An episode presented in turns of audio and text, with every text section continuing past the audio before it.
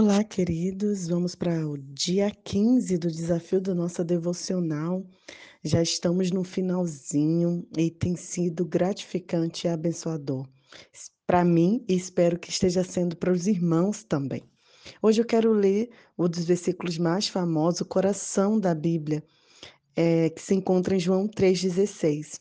Porque Deus tanto amou o mundo que deu seu Filho unigênito, para que todo que nele crer não pereça, mas tenha vida eterna.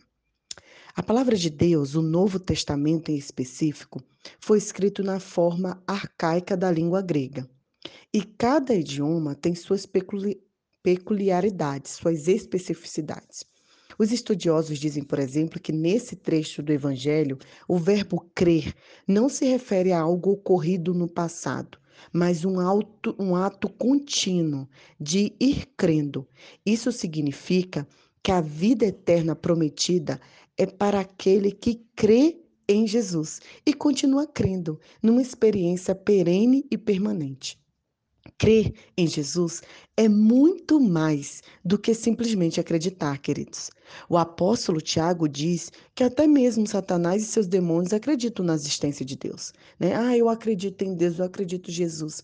Isso não é o suficiente, mas crer é diferente de acreditar. Crer, conforme a linguagem bíblica, é confiar, é depender, é render-se em entrega aos cuidados de Jesus. Crer em Jesus implica um relacionamento de adoração que nos coloca em condições de experimentar a vida com a qualidade divina, uma vida eterna. Eu mesma acredito em muitas coisas. Acredito, por exemplo, que precisamente de onde eu estou existem ondas de rádio AM e FM. Eu entendo e acredito nisso mas não estou captando nada, não estou ouvindo nenhuma música, nem ouvindo qualquer som emitido pelos rádios da cidade. O fato é que acreditar nisso e não interagir não significa que deixa de existir.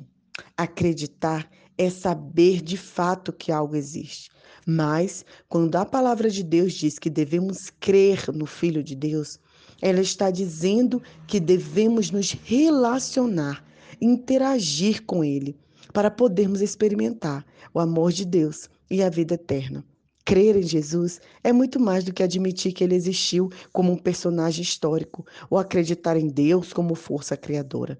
Crer em Jesus implica em relacionamento pessoal com ele. Crer é diferente de acreditar. Crer significa confiar, depender e se render. Você tem crido em Jesus Cristo ou você apenas acredita? Você tem se entregado? Você tem se rendido? Você tem se comprometido? Você tem se relacionado?